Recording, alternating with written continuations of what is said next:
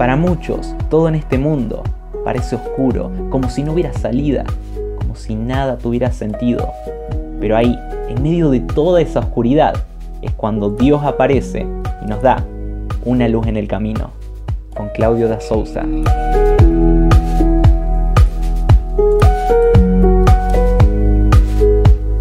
¿Qué tal? Una vez más en eh, Una luz en el camino y siguiendo con la vida de Jacob. Jacob en Betel, saliendo de Betel y yendo para, para la tierra donde era Rebeca, para la tierra donde estaba Labán, este, su hermano. Tenemos que reconocer que los cambios de Jacob en Betel habían sido mínimos. Eh, quizás pudo reconocer que había un Dios, un Dios que, que había conocido Abraham y también su padre Isaac, pero que él todavía eh, no, no, no le conocía como debería conocerlo, ¿no? Es como que eh, Jehová para, para Jacob era una persona totalmente desconocida. Sin embargo, sabía que en Betel él podía encontrar a Dios, ¿no? Y, y Jacob tuvo miedo por primera vez y empieza a hacer tratos con Dios, ¿no?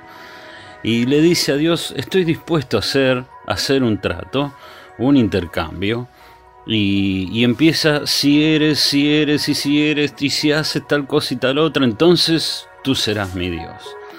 O sea, sabía que Dios estaba ahí en Betel, pero todavía él pensaba que podía hacer tratos de la misma manera que los tenía con los hombres, ¿no? A los cuales siempre había tratado de aventajar.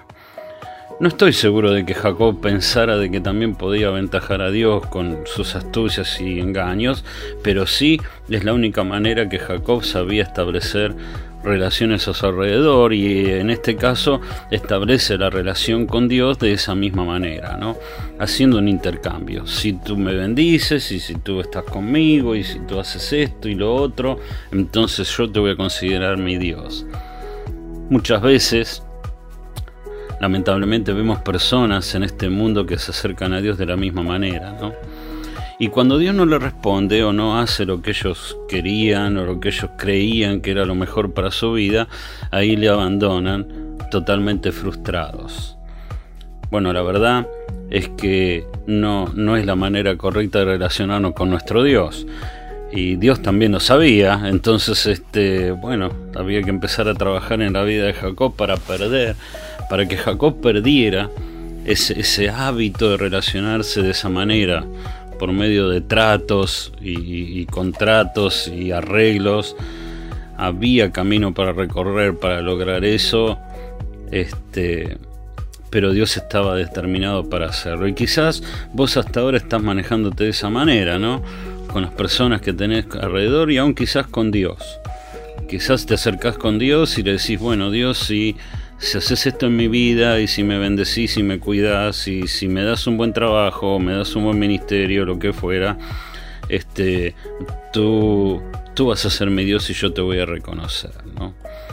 Eh, bueno, te voy a decir que Dios va a tener que cambiar esa manera de pensar y esa manera de actuar de tu parte, porque eh, no, es, no es la manera que que va a lograr que podamos tener una actitud de dependencia como Él está buscando en cada uno de nosotros.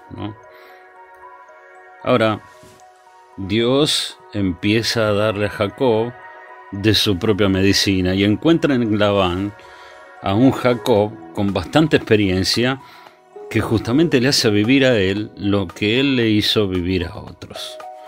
Cuando Labán recibe a Jacob, le da la bienvenida y le dice que es hueso y carne mía. Pero luego de un mes lo invita cordialmente a trabajar. Ya cambió el estatus. Ahora, ahora es tú trabajas y yo te pagaré. Pero ¿cómo? Al principio cuando le dio la bienvenida dice que era hueso y carne mía, ahora resulta que soy un empleado tuyo. Bueno, Dios había colocado una persona en la vida de Jacob que iba a empezar a hacerle ver lo que él había hecho a otras personas. Ahora, Jacob comienza a trabajar y entonces descubre la belleza de Raquel. Como normalmente hacemos los hombres, lo descubre por medio de la vista. Y entonces Labán lo vuelve a engañar. En Génesis capítulo 29, de versículo 17 al 19, el acuerdo era claro. Jacob serviría por Raquel. Dice, Labán tenía dos hijas, el nombre de la mayor era Lea y el nombre de la menor Raquel. Y los ojos de Lea eran delicados, pero Raquel era de lindo semblante y hermoso parecer. Y Jacob amó a Raquel y dijo, yo te serviré siete años por Raquel, tu hija menor. Y Labán respondió, mejor es que te la dé a ti y no que se la dé otro hombre, quédate conmigo.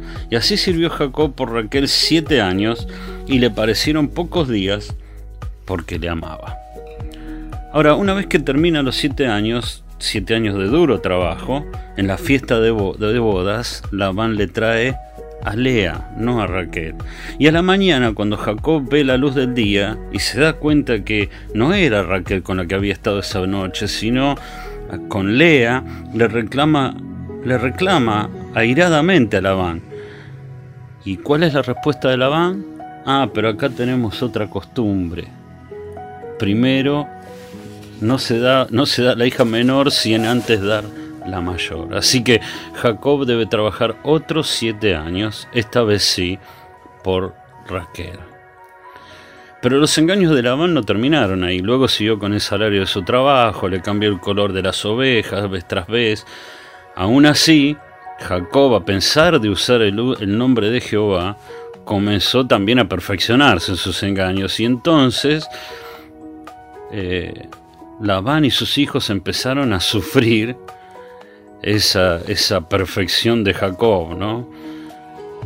Y entonces empieza a, a, Labán y sus hijos empiezan a perder todas sus, sus ovejas y empiezan a caer del lado de Jacob porque él también hacía algunos engaños para que las ovejas siempre fueran del color que, que Labán quería que fuera este, para, para Jacob, ¿no? Jacob se va transformando cada vez en menos hueso y carne mía de Labán. Y entonces comienza a cosechar malestar y se da cuenta que es hora de partir y de volver a su tierra. Dios había obrado largo tiempo con Jacob y ya estaba llegando el momento de un momento crucial de su vida que vamos a ver más adelante, ¿no? Quiero decirte que Dios hace lo mismo con nosotros. Él nos disciplina, algunos más, otros menos, pero nos va preparando para que en algún momento volvamos a ese momento crucial donde, donde tenemos que depender de Él porque realmente no nos queda otra opción.